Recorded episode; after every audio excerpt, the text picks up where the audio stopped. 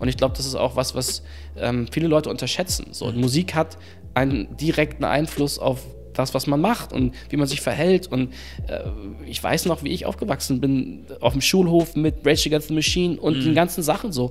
Ich war auf einmal echt ein richtig politischer Mensch. Ich habe mich davor nicht für Politik wirklich interessiert. So. Ja. Und das hat mich irgendwie dazu gebracht, meine Einstellung zu überdenken und überhaupt eine Einstellung zu haben und, und äh, auf Demos zu gehen und wirklich, also das hat mich geformt. So. Und wenn jetzt irgendwie jemand dasteht, den ich feier, wo ich wirklich sage, so, ey, das ist mega, das ist ein Hype, das hören auch meine Kumpels. So, und der sagt, der wertet Frauen ab. So, oder der wertet Schwule ab. Oder ir irgendjemanden. So, dann ist das erstmal nicht richtig.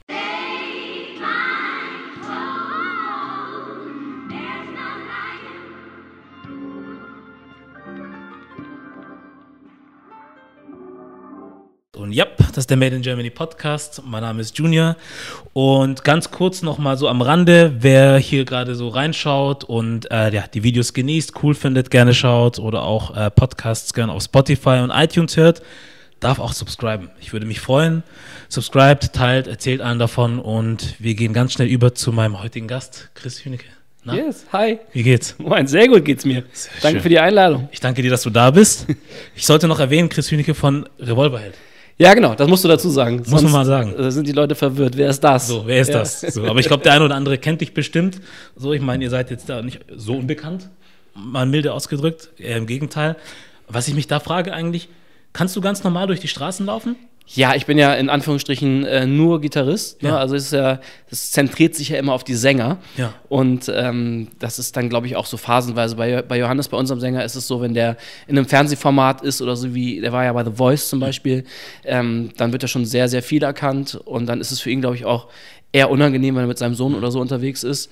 Ähm, aber also ich kann ganz entspannt überall lang gehen und das ist äh, eine schöne Sache. Geil. Ist das dann auch so eine ganz coole Sache, wenn das beim äh, Sänger dann bleibt, oder? Und dann man selber so ein bisschen. Ja, ich weiß, also ich glaube, ich bin auch so eine Person, ich hätte jetzt auch nicht so ein Riesenproblem damit, so, aber ich glaube, es sind, es sind einfach, also halt Johannes hat das auch nicht, aber ich glaube, es sind so diese privaten Momente, wo du dann irgendwie, wenn dich dann jemand stört oder so, das kann schon nerven, glaube ich. Ähm, ich habe auch so ein, zwei Situationen mal mitgekriegt, wo du dann denkst, so, ey, dann haben die Leute auch irgendwie, sind aufgeregt und haben dann auch, wahrscheinlich nicht absichtlich, aber haben dann nicht so diese Distanz, die du dir erwartest. Und ich glaube, wenn dir das andauernd passiert, dann, dann nervt das schon. Aber wie gesagt, also ich habe damit überhaupt kein Problem. Und dadurch, dass es bei, bei unserem Sänger halt auch so phasenweise ist, ist es, glaube ich, für ihn auch völlig okay. Ja. Ich hatte Tim Melzer mal gesehen gehabt, da in der Ecke ähm, vom Bezirksamt Eimsbüttel. Ich glaube, da war er sogar mit Frau unterwegs. Und dann dachte ich mir, eigentlich müsste ich ihn jetzt abgreifen, aber dann dachte ich, er ist jetzt privat unterwegs, so mit Familie und so. Vielleicht muss das jetzt nicht unbedingt sein. Ja, Aber guck mal. Aber du hast dann halt so eine, so eine Art von Distanz, die ich auch immer hätte. Mhm. Ne? Aber es gibt so Leute, die, die haben dann irgendwie diese Distanz nicht. Ich glaube, ganz oft ist es Aufregung, Mhm. weil die kennen dann die Leute irgendwie aus dem Fernsehen oder haben irgendwie einen, einen Lieblingssong und, und dann wollen die unbedingt hin und sich mitteilen. Ja. Und äh, oft ist das ja auch gar nicht böse gemeint, aber so dieses, dass man erstmal nachdenkt, in Mhm. welcher Situation ist das jetzt eigentlich gerade und passt das jetzt eigentlich gerade ähm, und wie würde man sich selbst in der Situation fühlen, das, das machen dann viele nicht, auch verständlich. Ich Mhm. meine, ist dann ja auch irgendwie was Besonderes und man muss ja auch sagen, wenn man eine Person des öffentlichen Lebens ist, Mhm. dann muss man damit auch irgendwie umgehen. Ne? Und ich finde das auch irgendwie, das, das gehört so ein bisschen zum Job auch dazu. Und ähm, ich glaube, das ist auch die andere Seite, wie, selb, wie man selbst damit umgeht. Ne? Dass du halt irgendwie damit deinen Frieden machst, wenn du denn so in der Öffentlichkeit stehst, ähm, dass, dass du damit dann auch locker bist. So. Ja, auf jeden Fall. Sehe ich auch so. Ja, ähm, wir haben uns durch einen gemeinsamen Freund kennengelernt. Yes, Lars. Grüße raus. Shoutout hier, genau. Darf man nicht vergessen, der guckt auf jeden Fall zu. Und äh, wir haben uns ja über einige Sachen bei ihm unterhalten. Und was ich auch ganz interessant war, war, wir hatten auch über Deutschrap gesprochen. Genau. So, und da interessiert es mich halt, was du jetzt als ein, ich sage jetzt mal, etablierter deutscher Rockmusiker so von dieser Rap-Szene da mitbekommst, weil irgendwie ist sie ja mittlerweile in den letzten Jahren ziemlich groß geworden. Yes. Irgendwie so. Und ich merke halt, wenn ich selber YouTube anmache, ist fast alles vollgepflastert mit Deutschrap. Entweder Beef mit dem oder der hat das gemacht, die hat das gesagt so. Und wenn ich jetzt so zurückdenke an so Zeiten von dem Afrop und Sammy Deluxe und Ja. Curse und Max Herre, frage ich mich, war das wirklich damals auch so? So vor, mehreren Jahren, als man noch jünger, also ich jünger war? Mm, nicht wirklich, ne? Also, was, ich bin aufgewachsen, muss ich dazu sagen, ich bin ja auch schon ein bisschen, bisschen älter, ne? Ich bin jetzt 42 und ich bin aufgewachsen halt mit, mit Ami-Rap irgendwie. Ich habe so Outcast ganz viel gehört, so West Coast-Kram und irgendwie, ne, Dr. Dre 2001 war rauf und runter, habe ich das mhm. gehört und äh, Wu-Tang Clan und irgendwie all so ein Kram bin ich, habe ich halt mega gefeiert, als dann die ersten deutschen Sachen kamen, so mit Max Herre und, und Sammy und so diesem ganzen Hamburger Kram, absolute Beginner, muss man sagen. Ne? Mhm. Eisfeld damals war das ja. Ähm, war das ja zwar Rap, so, aber das war ja, haben wir auch an dem Abend schon so ein bisschen drüber gesprochen, das war ja schon aus einer ähm, Mittelschicht, gehobenen Schicht, die waren alle auf guten Schulen und denen ging es gut. So die allerwenigsten hatten so diesen Background, aus dem Rap wirklich entstanden ist. So, die haben die Kultur gefeiert, aber die haben das halt für sich adaptiert. Ne? Mhm. Und wenn man gerade so das, was ich sehr gefeiert habe ähm, in meiner Anfangsmusikerzeit, war halt Freundeskreis, mhm. so, weil ich einfach Max Serre für, ein, für einen großen Lyriker halte. So, ich glaube, der hat einfach äh, damals schon super Texte geschrieben, hat ähm, politisches Zeitgeschehen mit in seine Texte aufgenommen und ähm, ich habe das einfach ähm, sehr gefeiert, weil ich dachte so, okay, du kannst das auf Deutsch machen, ähm, du kannst so einen so Rage Against the Machine, Wu-Tang Clan-mäßigen mhm. Text schreiben, der, ähm, der sich gegen irgendwas wendet, was du gerade politisch scheiße findest, so. Und du, du, kannst es zum Klingen bringen, auf Deutsch. Ja. Das war so bei Max Herre für mich so, wow, okay, ähm, das will ich auch können. Und dann habe ich irgendwie angefangen, äh, äh, ernsthaft deutsche Texte zu schreiben. Und ähm, das, das, das hat mir viel gegeben. Ne? Wie sich das jetzt entwickelt hat. Ne? Also ich will jetzt auch keinen Monolog halten, so, ja, aber gut. sprich. Es ist natürlich so, ich bin kein Experte, wie sich das jetzt entwickelt hat. Ich habe halt das Gefühl, und das finde ich eigentlich gut, dass sich Rap halt verbreitert hat. So, dass es halt ähm, natürlich in, in jeder Facette und in jedem Genre ähm, und dass es vor allen Dingen, dass es unterschiedliche Genres gibt ähm, und nicht nur diesen vom Conscious Rap abgeleiteten äh, äh Deutschrap so. Und das, was jetzt halt riesengroß geworden ist, ist halt der Rap, der, der sozusagen aus den Kreisen kommt, wo Rap eigentlich herkommt. Hm. Was finde ich gut, weil das halt sehr eng an der Kultur ist, wo Hip-Hop herkommt. Ne? Nämlich irgendwie ähm, von der Straße echt, echte Geschichten, hm. ähm, Geschichten von, von Leuten, die irgendwie Probleme haben, die das verarbeiten in Texten, die keine Ahnung, mit Drogen dealen, die da rausgekommen sind, die Erfolg haben. Es geht um Geld, es geht um Frauen, es geht um Autos mhm. und das ist halt genau der Gegenentwurf zu dem, was ich früher gefeiert habe. Max Herre hätte nie über, über Autos und Frauen, auch wenn er das wahrscheinlich früher selber gefeiert hat, so. Ja. Ähm, genau, und dann muss ich sagen, dass ich halt da thematisch nicht so zu Hause bin. Mhm. Das kann man nachvollziehen, wenn man die Musik hört, die Revolverheld macht, so. Ja. Aber was ich, wo ich halt nach wie vor zu Hause bin und das feiere ich auch total, ist, dass sich Rap halt musikalisch und äh, äh, flowmäßig äh, immer weiterentwickelt. Ne? Also wenn du dir Rap-Künstler anguckst, dann ist es mittlerweile so vielfältig und es gibt so viele Leute, die wirklich was können, mhm. die, ähm, ob du jetzt dieses Trap-Autotune-Ding magst oder nicht, aber es gibt halt Leute, die können das wahnsinnig gut ja. und äh, ähm, das höre ich mir unglaublich gerne an, auch wenn ich die Message dann vielleicht nicht so feiere, mhm. aber es, ich kann das dann musikalisch sehen so und es gibt wahnsinnig gute Beats mittlerweile, die in Deutschland produziert produziert werden, wo du auch irgendwie denkst, wow, da sind einfach wahnsinnig Welten passiert, Universen passiert ja. äh, ähm, zu, den, zu den späten 90er Jahren, wo ich irgendwie Rap gehört habe oder Mitte 90er schon. Und ähm, das feiere ich dann schon, muss ich sagen. Mhm. Ne? Und ähm, was ich halt nicht so nachvollziehen kann, da fehlt mir einfach ähm, die, die, die Anbindung, ist halt, ähm, dass, sich dass sich Leute halt hinstellen und obwohl sie damit nichts zu tun haben und ihre eigene Geschichte eine ganz andere Geschichte ist, ähm, so diese, diese äh, krassen Straßengeschichten so abfeiern und das dann ja irgendwie auch so Kult und da, damit habe ich so ein bisschen so ein Verständnisproblem mhm. einfach, dass, dass ich jemand, der keine Ahnung aus einem guten Haus kommt, der privilegiert ist, ähm, sich hinstellt und irgendwie so gern, gern so wäre wie Jesus. Ja. So, bei, bei Jesus ist es echt. So. Das ist das, ja. Ich, weißt du, der, der, der hat sich da hochgearbeitet, der schreibt über Sachen, die ihm passiert sind und das ist, das ist der Typ. So wie der Rap, das ist der Typ. Ja. So.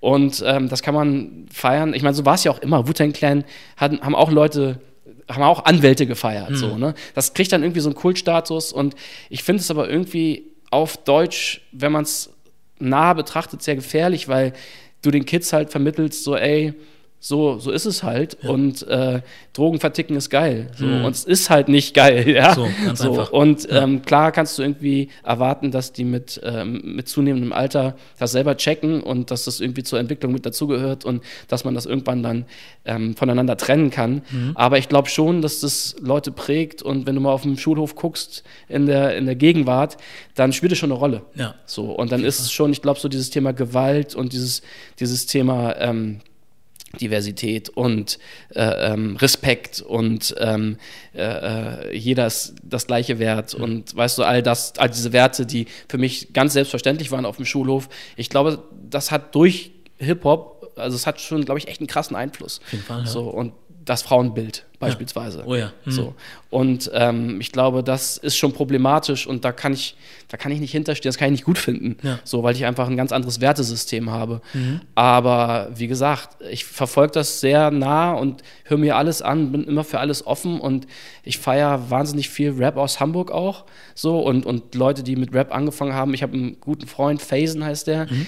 Der äh, hat als Rap angefangen, der ist jetzt eher Singer-Songwriter, ja. aber der macht wahnsinnig gute Alben und der kommt aus diesem äh, aus, aus diesem Background und hat das immer gehört und hat das immer gemacht. Und ich finde das ja gut, wenn es so, wenn es, wenn es äh, in jedem Genre, wenn es Künstler gibt, die aus einem bestimmten kulturellen Background kommen, damit anfangen und sich dann weiterentwickeln, mhm. weil das eine interessante Reise ist, die ja. ich mir gerne an, anhöre. Und ähm, das, ja, ich hoffe, dass das mit Deutschrap genauso wird und dass ich das nicht irgendwann totläuft. So, mhm. weil ähm, wenn man jetzt so ein bisschen hinguckt, habe ich das Gefühl, dass es so ein bisschen stagniert.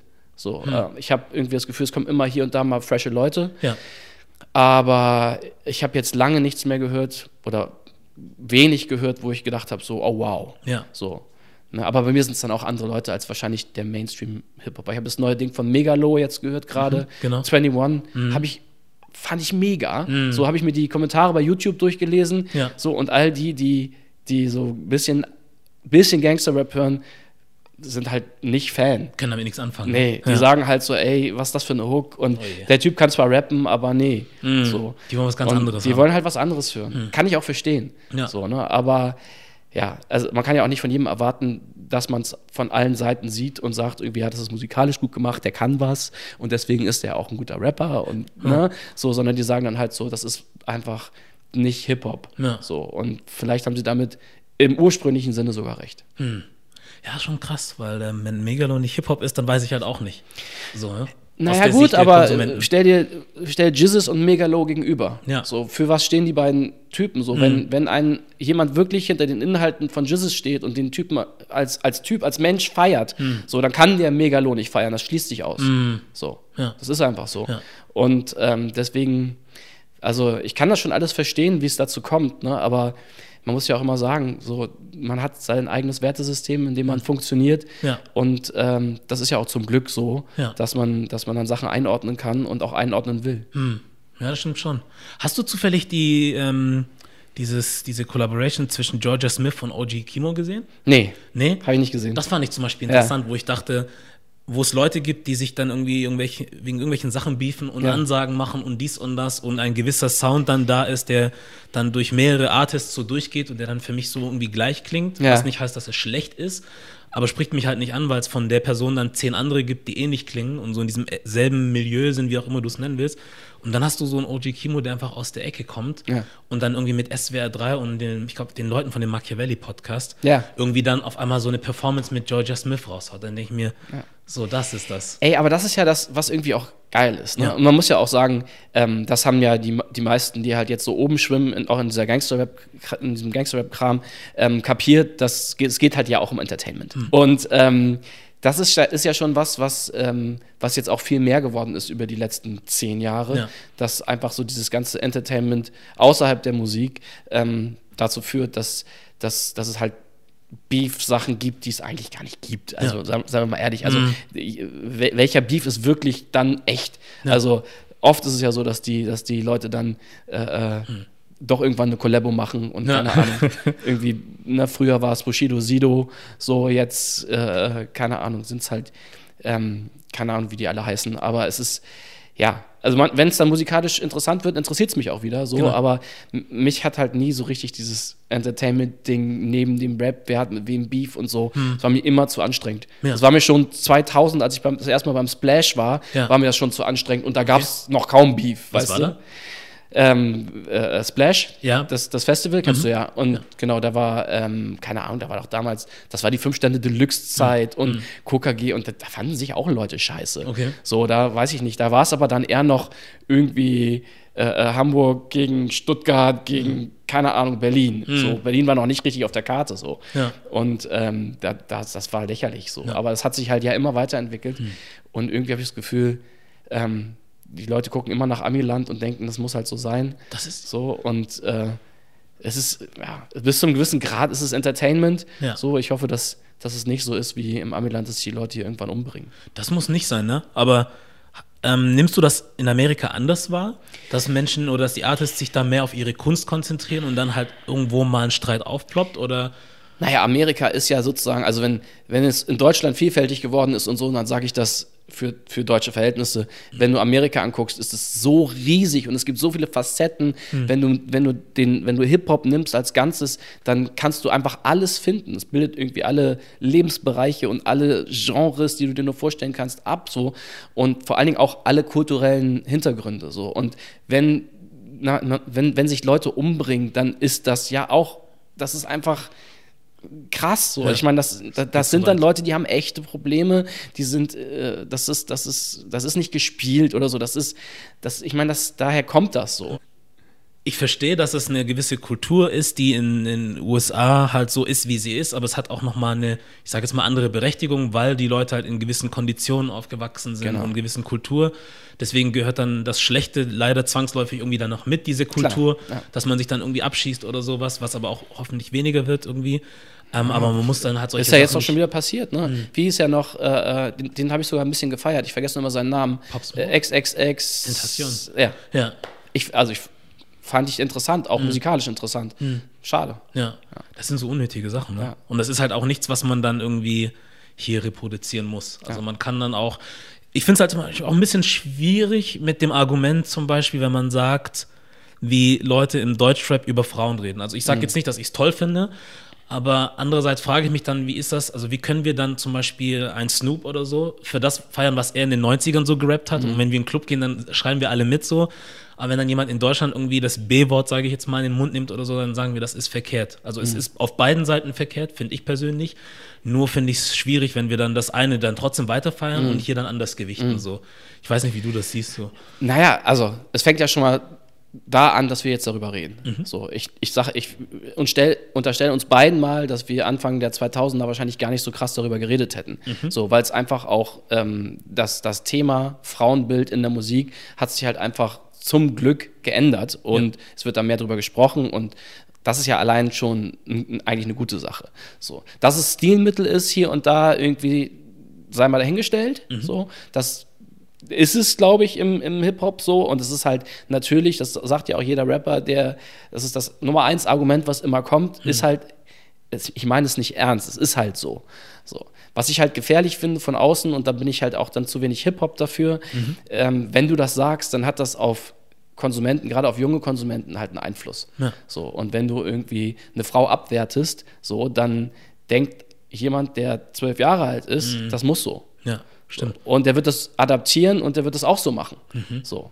Und das ist halt super gefährlich. Das, das, kann ich, das kann ich nicht tolerieren und das, deswegen würde ich äh, wirklich viel dafür tun und viel erklären, dass meine eigenen Kids das ähm, dann verstehen, wie das gemeint ist Mhm. und dass die äh, äh, das auch nicht adaptieren. So. Ja.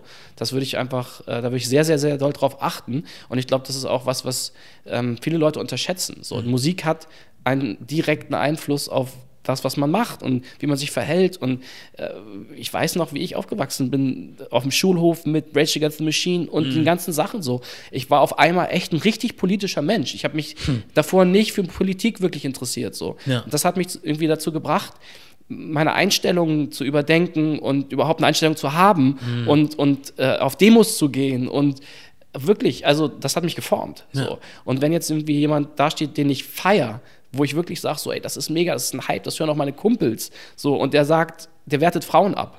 So, oder der wertet Schwule ab oder Mhm. ir- irgendjemanden. So, dann ist das erstmal nicht richtig. Richtig, So. ja. Aber ich glaube, wenn du ähm, wirklich, wirklich da reingeboren bist und du machst Hip-Hop, seitdem du, seitdem du denken kannst, du atmest das so, dann wirst, wirst du das anders argumentieren, als ich das jetzt gerade gemacht habe. Ja. So, ich kann das nur aus meiner Sicht äh, sagen, wie ich das sehe und wie ich das glaube, dass das ankommt. Ja. Aber ich glaube, dass man da schon differenzieren muss, wenn, wenn Leute ihr Leben lang Hip-Hop machen und ähm, dir wahrscheinlich gerade jetzt hier in dem Moment 20 Beispiele dafür geben würden, Mhm. wie äh, äh, das entstanden ist und wie jemand das damals gemeint hat. So. Ja.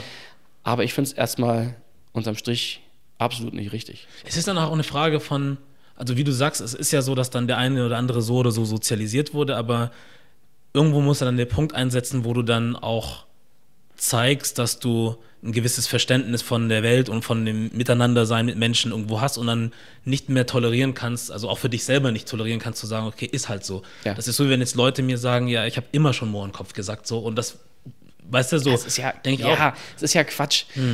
Also das ist ja das, was mich auch immer so aufregt. Das muss ich ja wirklich auch sagen. Ne? Es gibt einfach Leute, die sagen, ich habe immer schon. Wenn, wenn jemand sagt, ich habe immer schon so, dann disqualifiziert er sich eigentlich schon bei mir. Weißt du, das ist doch Quatsch. So, du kannst lernen, du kannst irgendwie Sachen überdenken, irgendwie, man kann sich informieren und das, das ist ja das Ding. Deswegen, das ist, war nie einfacher, als in der heutigen Zeit, sich zu informieren. Ja. So. Und es ist völliger Quatsch. Und klar, wir sind nicht mehr in den 80ern, wir sind nicht mehr in den 90ern. Es ist, es ist einfach, es hat sich vieles getan, zum Glück.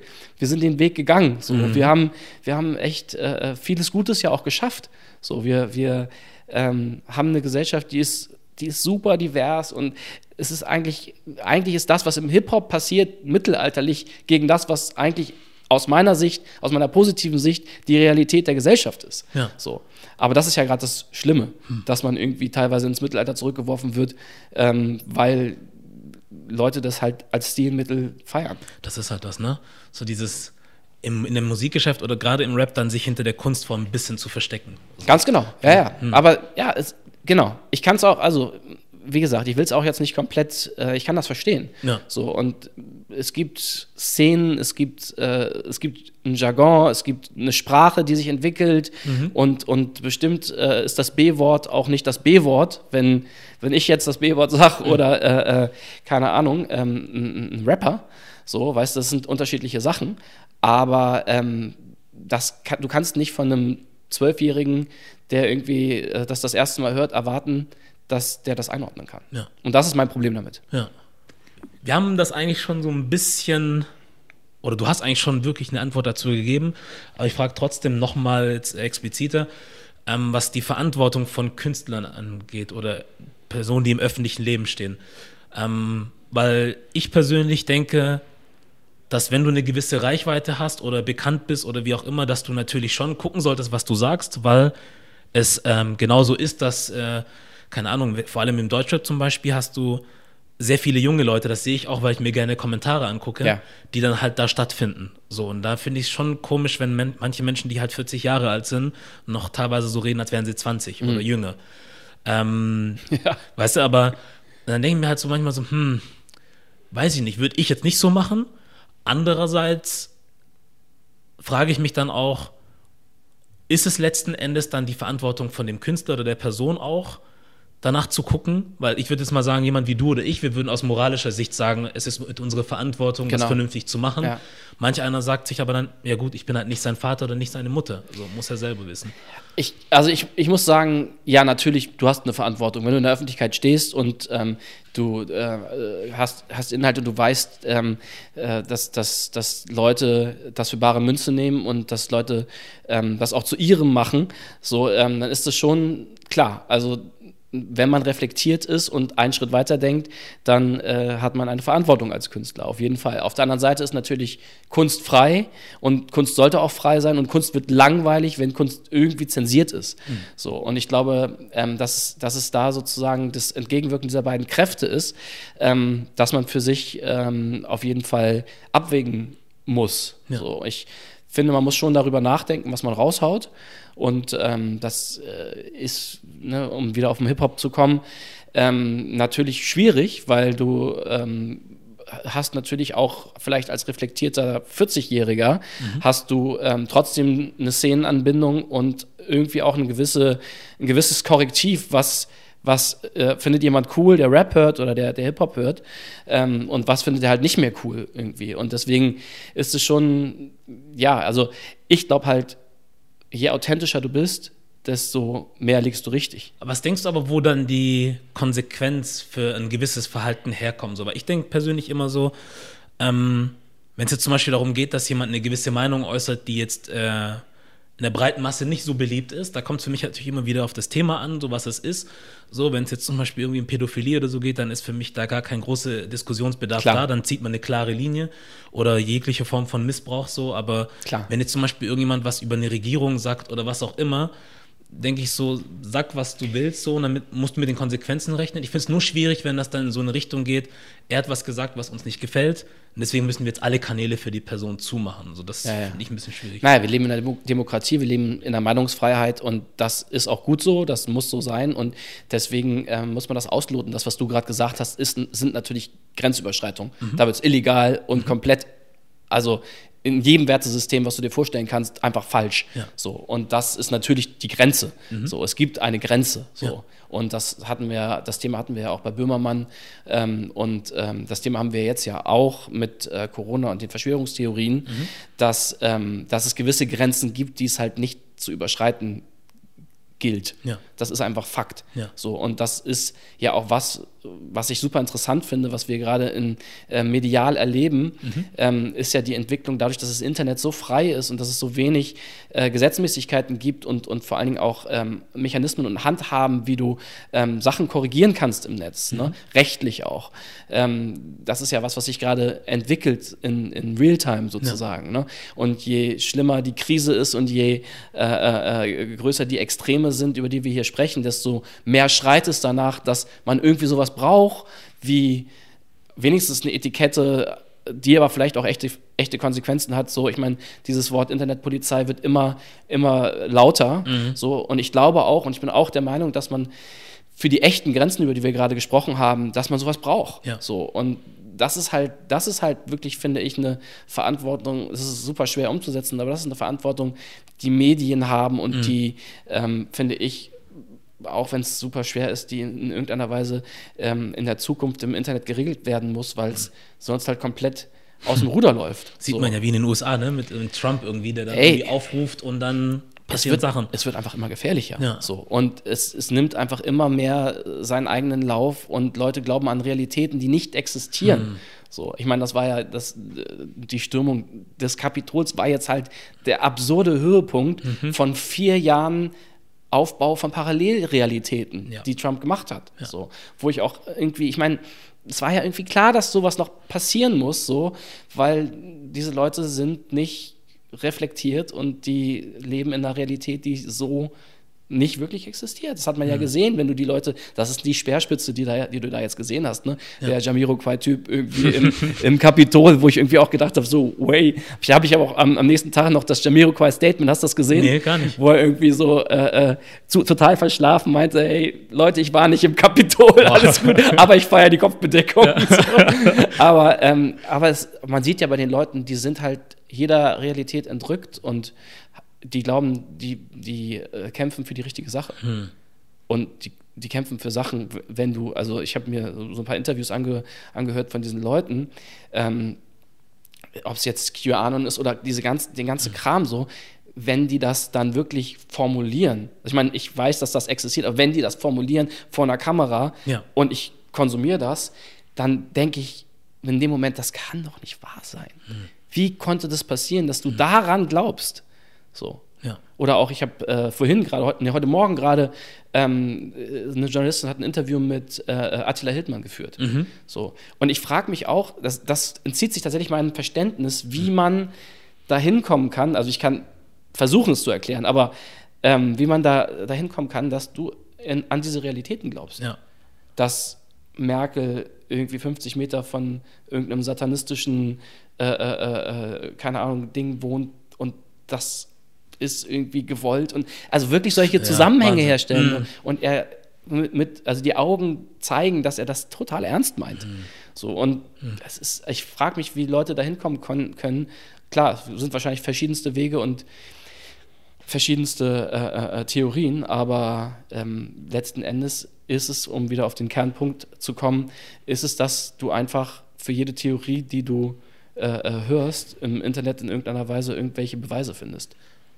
False, hm. irgendwie, keine ja, Ahnung. Ja. Also, das wäre so ein Punkt gewesen, wo ich auch jetzt fragen wollte, weil das ist immer so ein Ding, man hört immer dann diese wilden Theorien und ich möchte nicht zwangsläufig sofort Leute abstempeln und sagen, du hast keine Ahnung und du bist bescheuert oder was auch immer, auch wenn es sich sehr bescheuert anhört. Ja. Aber am Ende denke ich mir halt selber, ich weiß es halt auch nicht. So, und wenn du aber irgendwie ein Dokument hast, was offiziell sein soll oder was auch immer, dann möchte ich es halt auch sehen. Ja, Zeig doch mal her. Ja.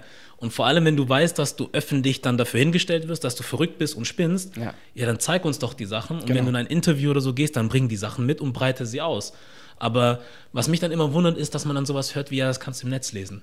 So, gibt es irgendwo einen Link oder so, schicke ich dir danach, wo ich sage, du bist aber jetzt halt hier, ja. wir reden jetzt drüber und du bist jetzt schon der Verrückte. Möchtest du nicht deinen Namen irgendwie vernünftig reinwaschen? Du hast die Möglichkeit, ja. wo ist der Beweis? So. Ja, das, was es halt so gefährlich macht, ist halt, dass es einfach so, so eine Sogwirkung hat. Ne? Es hm. ist so, ähm, also ich kann ja, also meine Theorie bei, bei vielen Leuten ist halt, dass es einfach die einfachstmögliche Erklärung ist, für was es eigentlich keine Erklärung gibt. Mhm. So, weißt du, es gibt, äh, es gibt zum Beispiel äh, äh, äh dieses, dieses Thema Corona ist halt so ungreifbar und du weißt nicht wirklich, äh, äh, wo kommt es eigentlich her und wie entwickelt sich das weiter. Die Perspektive ist schwammig, es, es sind halt Graustufen. Ja. So, und ich glaube, es viele Leute ähm, wollen halt schwarz oder weiß. Mhm. So, die können sich in Graustufen nicht bewegen, die fühlen sich wahnsinnig unsicher und die kriegen Angst vor Graustufen ja. und vor nicht erklärbaren Sachen. Ja. Aber es gibt nun mal nicht erklärbare mhm. Sachen. Die musst du akzeptieren. Mhm. So, und, und damit weiterdenken. So. Und das ist, glaube ich, das, was wo, wo sehr viele Menschen mit Probleme haben und deswegen ist diese Sogwirkung und so dieses kleinstmöglicher Nenner Bildzeitungsding so, mhm das ist halt so gefährlich. Ja. So, und das sieht man ja, wohin das führt jetzt, äh, wie viele Leute sich das zunutze machen. Ja, auf jeden Fall. Ja, ich, ich verstehe schon, dass man irgendwie da so einen Bedarf hat, irgendwie klare Antworten haben zu wollen. Aber ich denke, du kannst dir dann halt auch irgendwie dein eigenes Schwarz-Weiß machen, jetzt nicht im Sinne von eine neue Realität erschaffen, so im Sinne von, da gibt es jetzt UFOs und Satanisten und was auch immer, sondern ich glaube, sowohl ich als auch du, wir haben keine Ahnung, woher der Virus wirklich kommt, wie genau. wir ihn wirklich bekämpfen können oder müssen oder was auch immer. Wir wissen aber auf jeden Fall, dass es dann äh, über uns eine höhere Instanz gibt, die hoffentlich danach guckt, dass wir alle irgendwie zurechtkommen und jeder von uns so weit wie möglich geschützt ist. Und die haben dann halt ein paar Regeln für uns, wo sie sagen, das und das können wir tun, um uns gegenseitig zu schützen. Versucht das mal und jetzt können wir natürlich die, die Wirksamkeit der Maske in Frage stellen oder nicht. Klar. Aber am Ende des Tages tut es mir nicht weh, sie zu tragen so. Und ich denke mir halt, während andere Leute dann halt in Verschwörungstheorien abdriften, weil sie in dieser Situation sind, in der wir uns aber alle befinden, gibt es halt wieder auf der anderen Seite Menschen, die sich selbstständig machen zum Beispiel. Ganz genau. So, ja. weißt du, ein geiles Unternehmen gründen irgendwie ja. oder auf geile Ideen kommen ja. und sagen, okay, wir können jetzt zum Beispiel nicht mehr kochen, wir genau. beliefern jetzt Unternehmen mit Mittagsessen oder so. Es, das ist eine andere ja, ich meine, das sind halt, sind also so das ist halt so. Menschen sind unterschiedlich und nehmen, nehmen äh, äh, Situationen unterschiedlich wahr. Und es gibt Menschen, die sehen Chancen und die sehen es alles positiv. Es gibt Menschen, für die ist das Glas immer halb leer. So ist es halt. Ne? Aber ähm, diese Krise ist halt wie so ein Brennglas. So. Es ist alles noch, noch extremer, es ist alles noch, weißt ich meine, man merkt das ja auch ein bisschen an sich, also ich kann nur für mich sprechen, so, ich finde das Mann immer so doof, ich merke das an mir selber, es ist schon, schon anspruchsvoll damit umzugehen, ja. dass du, also auch gerade wenn, ne, als Musiker jetzt und du weißt nicht, wann spielst du das nächste Mal live, wann mhm. kommt das nächste Mal wieder Geld rein und es ist schon sehr einfach, jetzt mhm. zu sagen, ey, ist alles Mist, ja. ist doch alles, ey, was soll das, irgendwie, warum soll ich eigentlich morgens aufstehen? So. Ne? Auf der anderen Seite kannst du halt sagen, ey, okay, dann habe ich jetzt halt mal mehr Ruhe, um Songs zu schreiben, mich noch mehr mit den Inhalten auseinanderzusetzen. So. Und das, was jetzt gerade passiert, ist ja auch alles hochspannend. Mhm. Auf einer psychologischen Ebene siehst du so viele Sachen, die eigentlich gar nicht an der Oberfläche waren, so über das wir auch gerade Ich finde, das sind alles interessante Themen. Ja. So, das kannst du ja auch als, als Künstler kannst du das ja auch als Chance sehen, mhm. ähm, dass, dass du ähm, Werke schaffst, die was zu sagen haben. so, die Inhalt haben. Ja. Weil jetzt passiert was in Mhm. der Welt gerade. Das ist wirklich Wahnsinn. So, es passiert immer was in der Welt, aber das ist jetzt gerade krass.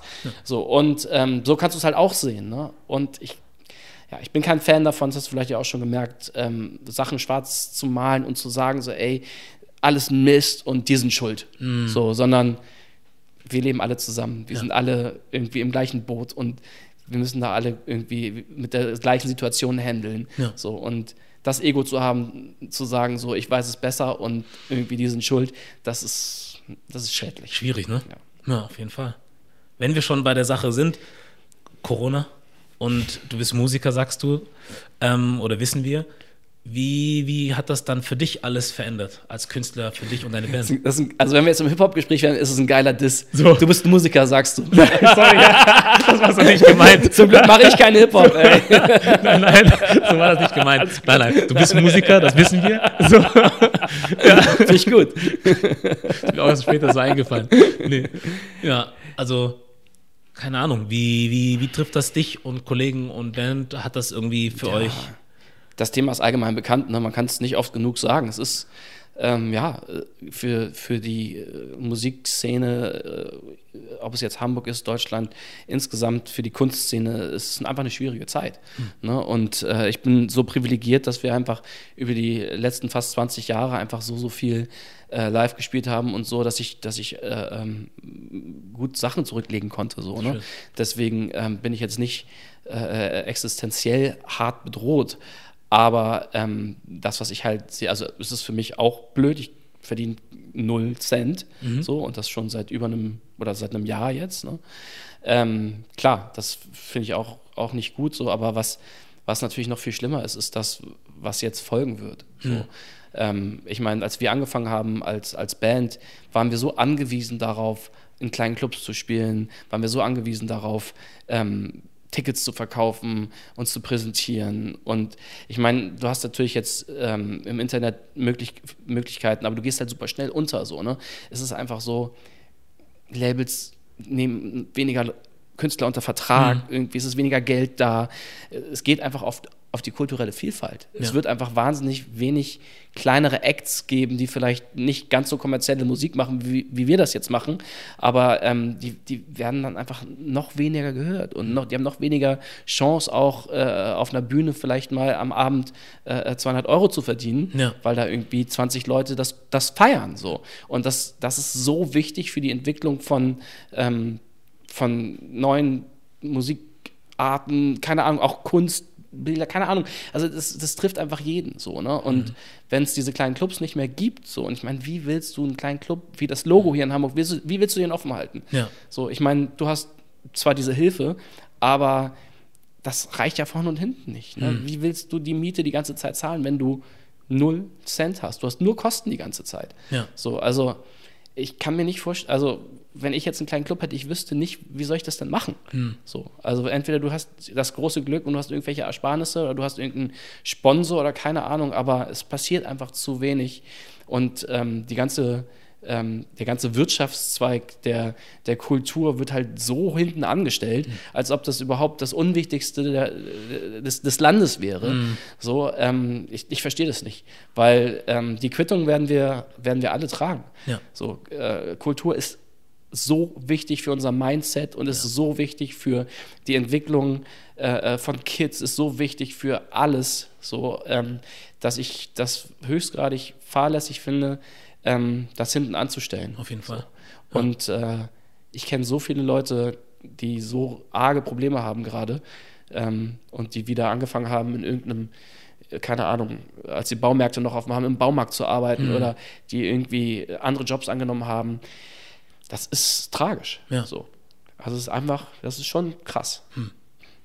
Ja, ist schon mies irgendwie, auf jeden Fall. Ja, aber wie du sagst, es ist ja echt so, dass, äh, zum Beispiel bei mir ist es ja auch so, dass äh, Musik zum Beispiel sehr viel für mich getan hat oder Ja. tut. Also wenn ich keine Musik hätte, dann würde ich gewisse Perspektiven nicht haben, gewisse Einblicke in andere Lebensweisen nicht haben, ähm, die jetzt nicht nur Film sind zum Beispiel, wie jetzt Ja. Star Trek Discovery oder so oder keine Ahnung, Ja. Mindhunter oder wie die Sachen heißen, sondern halt wirklich Geschichten von Menschen, die am anderen Ende der Welt leben irgendwie und dir halt erzählen, wie es bei denen läuft und was schief geht, was es gibt, was man, keine Ahnung, alles teilt, ne? Sorgen, Ja. Gedanken, Hoffnungen so. Und äh, wenn das dann irgendwie so wegfällt und man braucht das halt irgendwo dann schon, zumindest aktuell, weil wir es halt so kennen, dass man sagt, ich muss halt mal auf ein Konzert gehen oder so. Ja. Aber ein Künstler muss halt auch mal auf der Bühne stehen.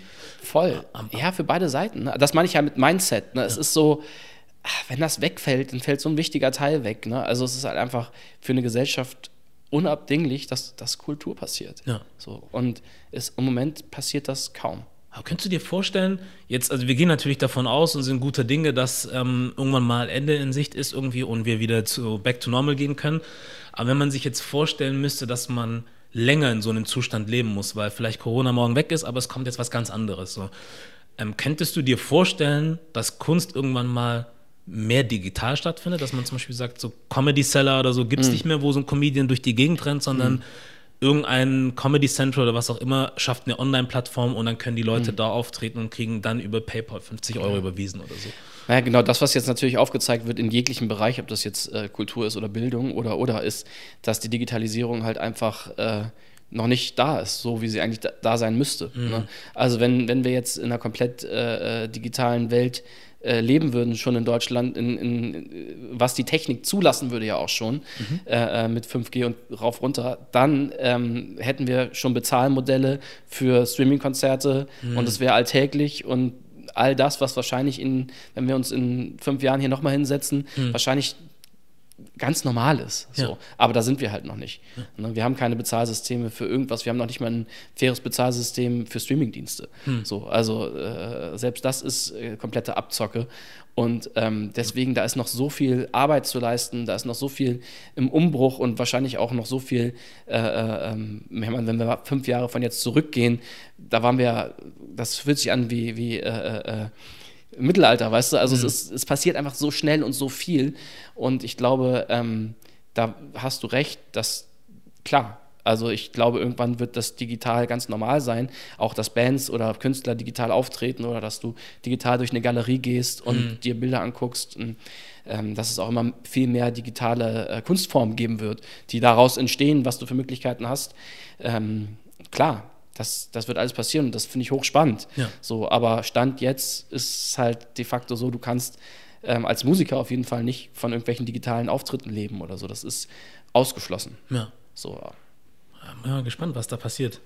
ja, ich, d- es gibt tolle Möglichkeiten. Ne? Also Mhm. ich habe jetzt irgendwie, wer war das nochmal, der, du weißt es besser, der bei, bei ist der bei Fortnite aufgetreten, der Rapper, der äh, einen riesen Auftritt, so krasse Inszenierungen und der war in dem Computerspiel irgendwie online und hat unfassbar viele. Okay, wir, wir, googeln, wir googeln das und du, du So, da blendest das ein. Da gab's, ich weiß, da gab es einen Künstler, der irgendwie auch irgendwie, glaube ich, einen Tanz erfunden hat oder so und den Fortnite einfach übernommen hat. Aber Ja, also solche Sachen, ne? Mhm. Also ich meine, das ist halt einfach die, wir sind ja jetzt, oder ich spreche für mich, ich bin ja auch nicht mehr der, der Jüngste so. Ähm, für die Digital Natives ist es halt ein normales Ding, Mhm. dass auf einmal irgendwie in ihrem Computerspiel, was sie den ganzen Tag zocken, auf einmal irgendwie der Typ auftritt, den sie musikalisch feiern. Ja. So digital programmiert in einem also es sah geil aus. Mhm. So kannst du echt, wenn du den Link findest, äh, dann blend ihn gerne ein, weil das ist, Einblenden. das war für mich so, okay, welcome to the future. Mhm. So, oder ich habe so ein Streaming-Konzert letztens gesehen von Dua Lipa. Hast du das gesehen? Nee.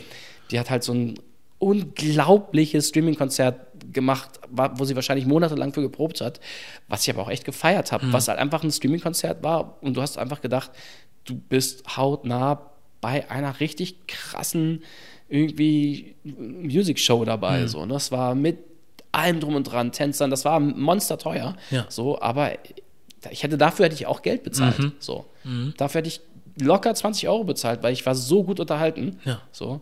Und das ist einfach die Zukunft, klar. Auf jeden Fall. Aber was ich mich gerade gefragt habe, weil du jetzt auch von diesem Konzert sprichst, und ich denke mir so, ist das, ist das notwendig, dass gewisse Dinge greifbar sein müssen in deiner unmittelbaren Nähe? So wie zum Beispiel jetzt ein, sagen wir jetzt mal eine Mona Lisa angucken oder so.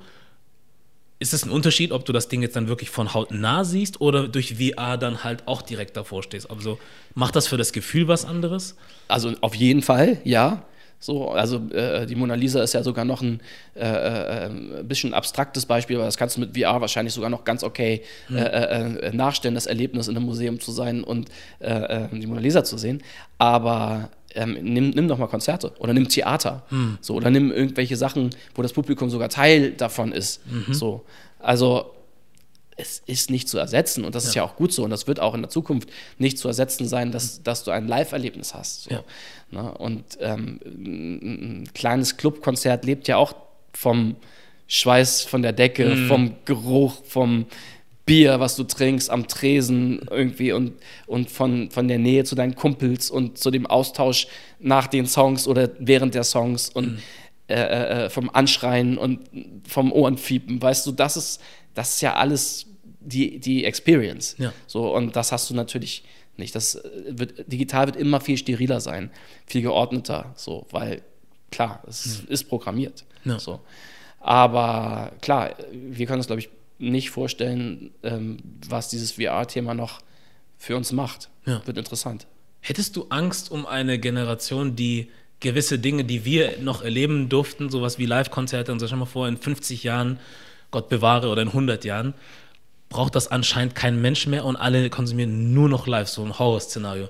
ähm, also ich glaube schon, dass das sehr, sehr, sehr, sehr viel werden wird, dass dieses VR-Ding einfach krass werden wird. Ich meine, es ist ja jetzt schon, bei unserem gemeinsamen Freund Lars hatte mhm. ich letztens äh, eine VR-Brille auf mhm. und ähm, wir haben Tischtennis gespielt. Und ich war Krass. so crazy. Du hast diese Response, irgendwie, es fühlt sich echt so an, als würdest du Tischtennis spielen. Ich habe angefangen zu schwitzen, weißt du? Ja. So, und war echt so, okay, krass, ich mache gerade Sport, aber ich bin eigentlich im Wohnzimmer von einem Kumpel ja. und wir trinken eigentlich Wein, aber.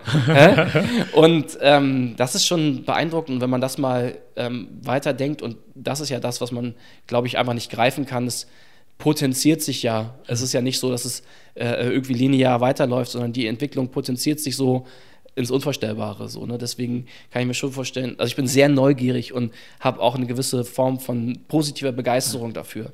So, ich habe aber auch, das liegt wahrscheinlich an meinem Jahrgang, ähm, das Selbstverständnis, dass dieses Live-Erlebnis nicht zu ersetzen ist. Ja. Die Zukunft von Revolverhead. Was machst du denn eigentlich gerade so? Was passiert? Was darfst du verraten? Auf was kann man sich freuen?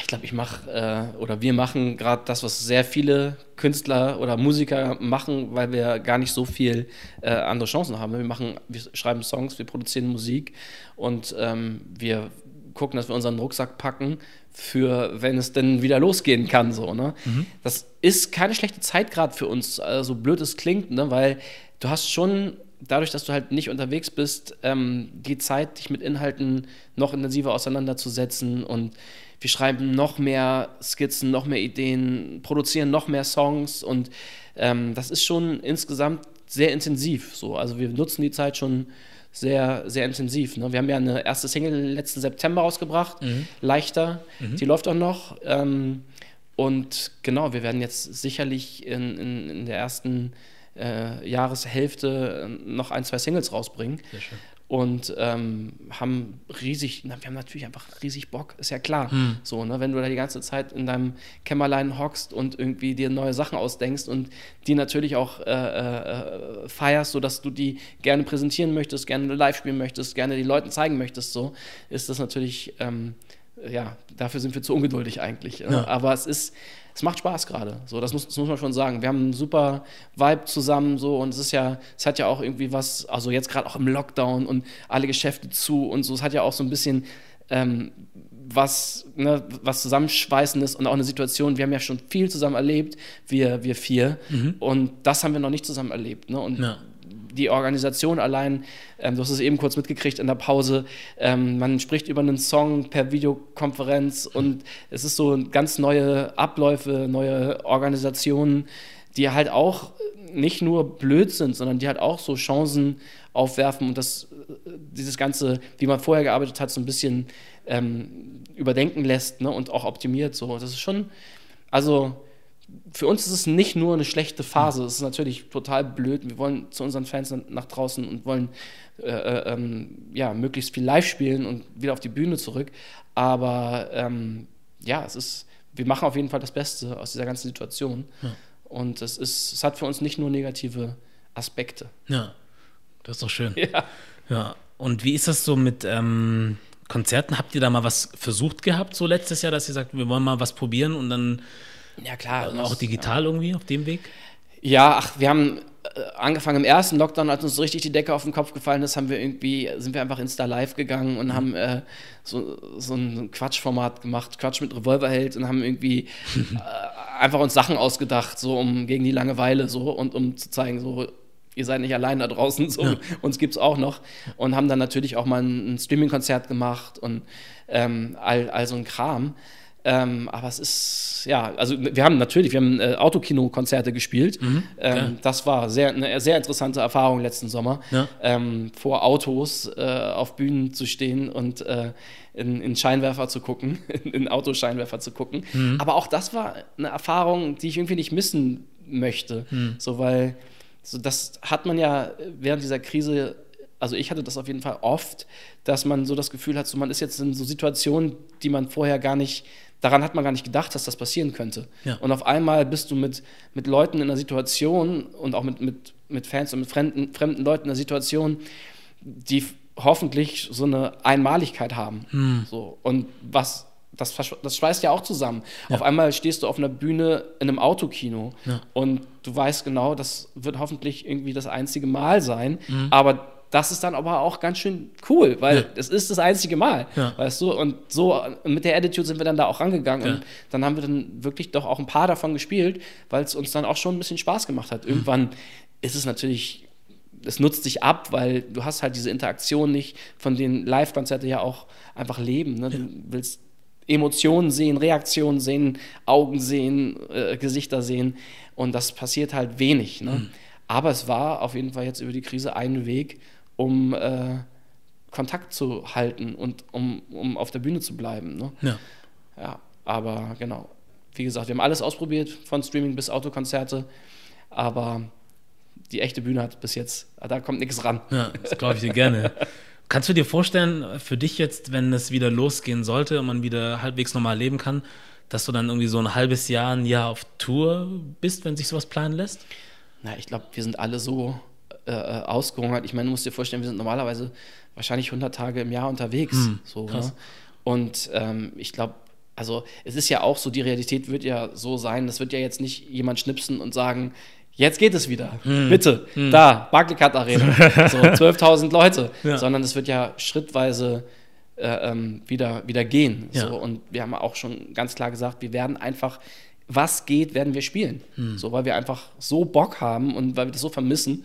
Und wenn das halt erstmal, äh, keine Ahnung, ein Raum ist, wo vielleicht 2000 Leute reingehen und da stehen 500 Geimpfte, hm. so, dann ist es halt erstmal so. Ja. Ne?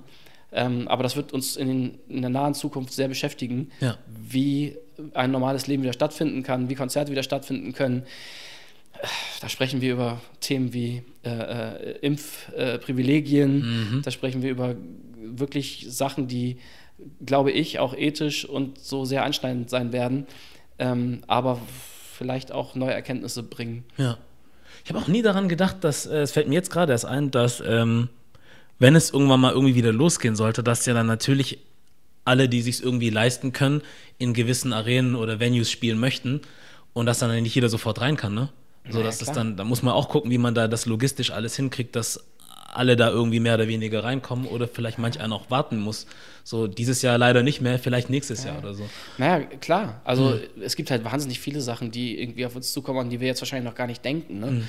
Also klar wollen auch auf jeden Fall, das ist die eine Seite, alle auf einmal wieder live spielen. Ja. Das hat sich ja sonst auch ein bisschen verteilt. Das heißt, es wird wahrscheinlich auch total utopisch sein, zu der Zeit, wo du möchtest, eine Tour zu buchen. Mhm. So wir haben, wir haben glücklicherweise da schon so ein bisschen vorgedacht, aber es wird einfach ein wahnsinniger Konkurrenzkampf auch sein. Ja. Ist ja auch vielleicht dann gut.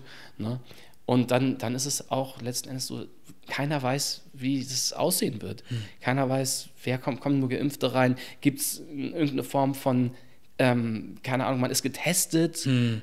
und kommt rein, muss man beides. Also es ist ja wirklich auch dann auch was noch zusätzlich kommt, ist ja eine Frage von Wirtschaftlichkeit. Ja. So buchst du die Barclaycard Arena, aber es können nur, weiß ich nicht, reguliert 4000 Leute rein, hm. die alle einen Test haben und die alle geimpft sind.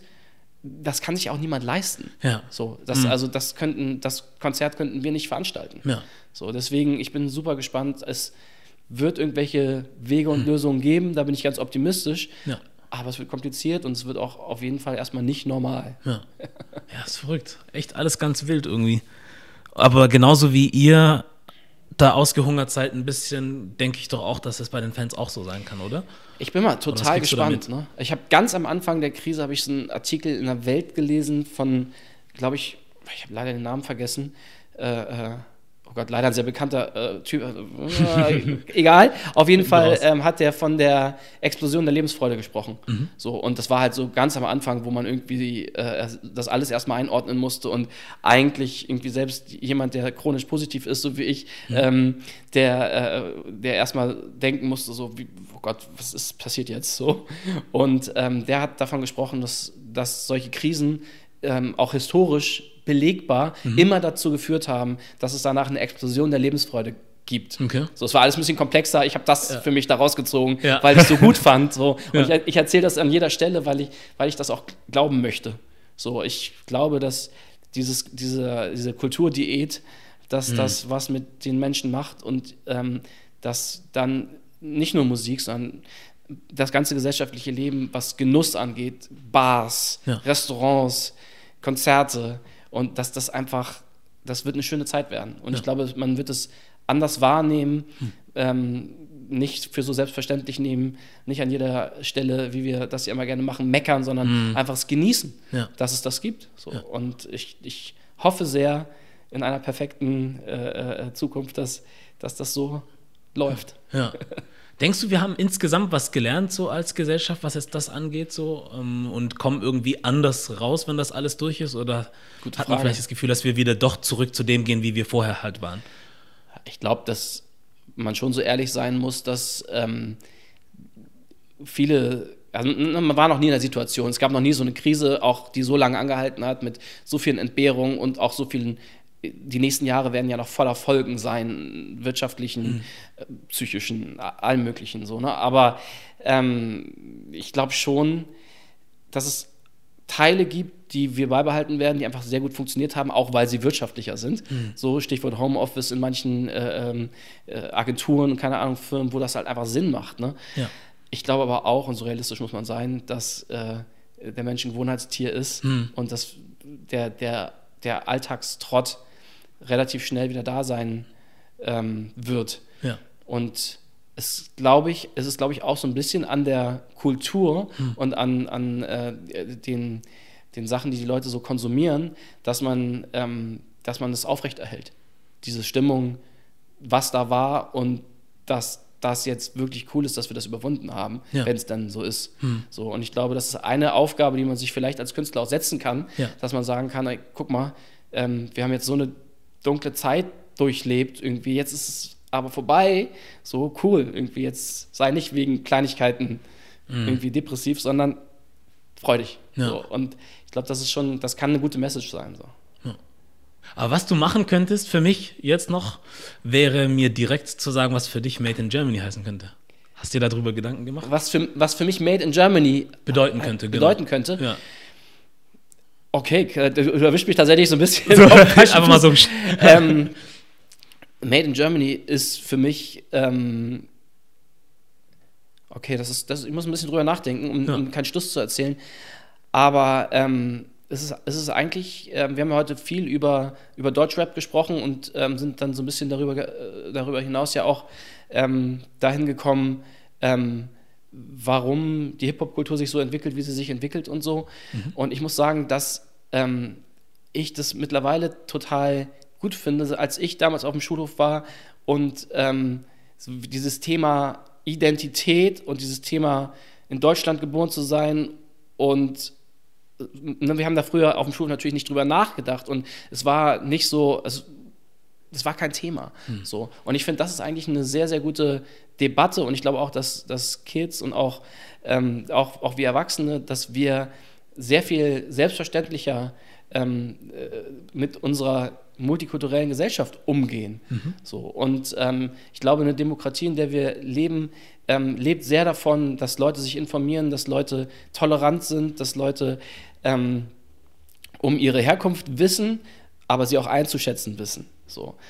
Und das, äh, finde ich, ist viel präsenter. So, ne? Und ich finde natürlich ähm, diese ganzen äh, rechten und populistischen Strömungen äh, ähm, wahnsinnig, wahnsinnig, wahnsinnig beschissen. Aber ein positiver Effekt davon, dass solche Parteien ähm, ähm Zulauf haben, ist, dass sich Menschen damit beschäftigen hm. und dass es Thema wird ja. und dass vernünftig denkende Menschen ähm, dann auch lauter werden und lauter werden sollen. So, und ich finde, äh, Made in Germany zu sein heißt, ähm, tolerant zu sein, heißt laut zu sein, heißt sich mit Sachen auseinanderzusetzen, heißt sich zu informieren.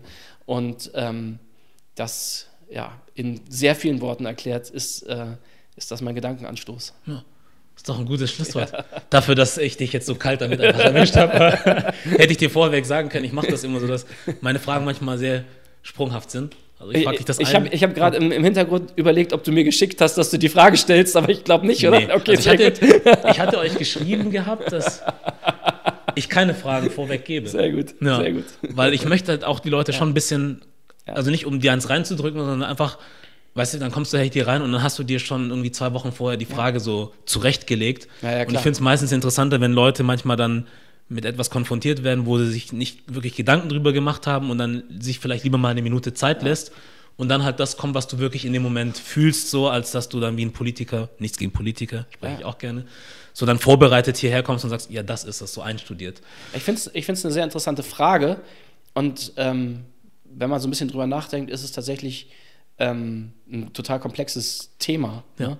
weil ähm, wir natürlich, äh, mal abgesehen von Corona, was alles noch verstärkt, ähm, natürlich in einer, in einer Zeit leben, wo Made in Germany ähm, viele Facetten aufstößt. Ne? Von so mein erster Gedanke war jetzt gerade irgendwie, man ist vielleicht sogar privilegiert, mhm. in einem Land aufzuwachsen, aufgewachsen zu sein und zu leben, ähm, was ja auch jetzt zum Beispiel ähm, die Power hat, Corona so zu handeln, wie, wie es gehandelt wird mhm. und so. Ne? Aber ähm, ja, also was ich wirklich interessant finde und deswegen da, dafür bin ich ja auch Künstler und Musiker, ist so, ähm, wie ich den State of Mind halt so wahrnehme. Ne? Und ich habe halt das Gefühl, dass ähm, dass politischer Diskurs in diesem Land halt lauter denn je ist. Ja. Und das finde ich eigentlich erstmal durchweg eine positive Sache. Ja, finde ich auch. Was ist denn für dich Made in Germany? Das würde mich mal interessieren. Ui, ich. Äh Gegenfrage. So, ich müsste die Antwort eigentlich auch kennen, weil ich es ja schon ein, zwei Mal geben durfte. Ja. Ähm, für mich ist das eigentlich alles, was in Deutschland passiert. So mit den Menschen, die wir hier haben, ob sie jetzt ähm, erst gestern hier eingetroffen sind, jetzt ja. übertrieben gesagt, oder hier geboren sind schwarz, weiß, gelb, jüdisch, äh, christlich, äh, egal was. Wenn du hier bist und machst, dann gehörst du dazu. Ja. Ähm, sowohl im Guten als auch im Schlechten, weil ich glaube, alle formen dann halt irgendwie die Gesellschaft mit. Ja. Ähm, aber sobald du hier bist, gehörst du einfach dazu. Ja, so, und ich finde dann, ist, äh, das ist keiner, also keiner hat dann irgendwo das Recht zu sagen, du gehörst nicht dazu. So, das ist für mich Made in Germany eigentlich. Ja, finde ich gut. Finde ich sehr gut. Ja, es ist ja auch so, man ist dann immer versucht, sofort in politischen Sphären zu denken, so, ne? Mhm. Aber es ist es ja auch nur zu einem Teil. Ja. ja. ja. Das ist das. Ich hoffe, es war gut für dich soweit alles. Sehr. Ja? Ja. Hast es auf jeden Fall sehr gut gemacht. Vielen Dank, gut, du auch. Dankeschön. Man versucht sein Bestes. Ähm, eins würde mich noch interessieren oder vielleicht die Leute, die auch hier reingucken und zuhören, wo man mehr zu dir und zu euch findet. Revolverheld.de. Wir haben natürlich auch einen Instagram-Account, auch alle einzeln. Ich habe auch einen einzelnen Instagram-Account mhm. und ähm, Genau, einfach mal aufmerksam bleiben. Wir werden sicherlich in den nächsten Wochen äh, äh, neue Musik rausbringen und äh, bestimmt auch bald wieder live spielen. Sehr schön. Also ich drücke euch die Daumen. Ich hoffe, da kommt was Schönes bei raus yes. und ich gucke mir das an, ich kriege das mit und bin gespannt. Freue mich, danke dir. Cool, ich danke dir für deine Zeit. Sehr gerne. Und ich würde sagen, bis zum nächsten Mal. Jo. Cool. Peace. Dann war das der Made in Germany Podcast mit Chris Hünecke und wir sind raus.